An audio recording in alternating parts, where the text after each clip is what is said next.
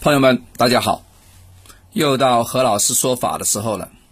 最近说法呢，何老师呢会着重一些大家容易听、容易记的。因为每每讲这个甲乙丙丁呢，大家已经非常非常熟悉了啊。何老师讲这个甲乙丙丁已经讲了好几年了啊。啊，呃，其实这个面相手相我也讲过啊，以前的节目有讲过，大家可以翻一翻，好不好？好，这次我们讲耳朵啊，讲耳朵，我们讲讲上次我们讲了高的和低的哈。这次呢，我们讲讲它大小啊，我们讲讲这个耳朵比较大的有什么特点？大家第一个反应，耳朵大的怎么样？呃，听过何老师以前的命理节目的，马上就知道了。话说你听过我的那些国学的课堂的，也知道哈，耳朵大的呢，代表水比较旺。水旺的话，这木就比较旺，木比较旺就怎么样？代表神经比较活跃，啊，比较聪明，比较机灵啊，啊，我们以前看的那个有一些电视剧啊，或者说有一些那个教小孩的动画片呢，都都说小兔子乖乖把门开开，啊，都有一个小兔子长长的耳朵竖起来那个感觉啊，大大的耳朵啊。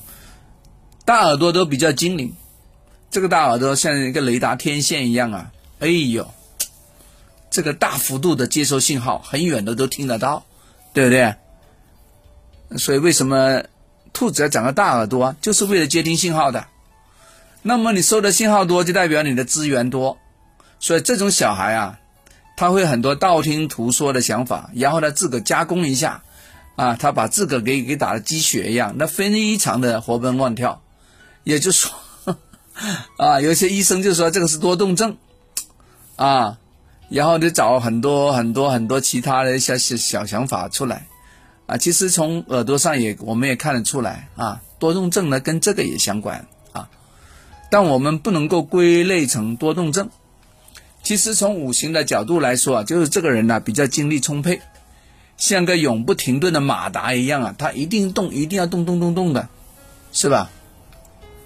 那怎么整呢？对不对？有些朋友说何老师啊，我真的是整不了他，他说太烦了，啊，天天都是十万个为什么？为什么这个？为什么那个？跑来跑去，跑来跑去的啊！天天的手坑了一个啊，脚又摔了一个，要么头上长了个包，经常中招，对吧？他怎么办呢？我说两个办法，第一个，你呢让他要有一种爱好，比如说让他有一种体育运动。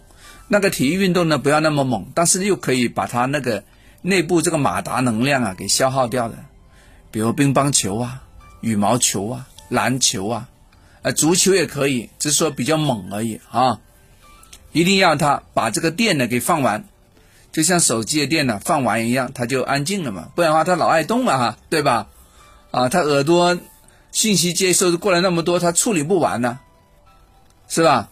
除非把能量都耗光了，它就没有了，就没电了，要回家休息一下，充充电，啊，这个是道理啊。那还有什么招啊？嗯，还有，除非生病了喽，你不然的话停不下来的，啊。那么怎么搞啊？啊，对不对？那如果又没办法去球场去去去消化掉，怎么办？也有，要么在家居布局上操操作一下喽，啊，通过调整这个小孩的基本状态了，对吧？你想让他念书，啊，可以挂那个虚空藏的种子字喽，或者说针对他的这个年月日时辰呢，做文昌方面的布局喽，啊，这个都可以啊，因材施教，按照他的个人本身来定制就可以了，好吧？但是大耳朵呢，就是代表呢要好动一些，比较聪明一些，所以聪明的小孩就用聪明的办法啊，那不太聪明的呢？那就激活他，让他积极的向上学习，要有个参考的榜样，好吧？OK，讲的非常容易懂啊。好，我们后边更多的，我们下次聊，拜拜。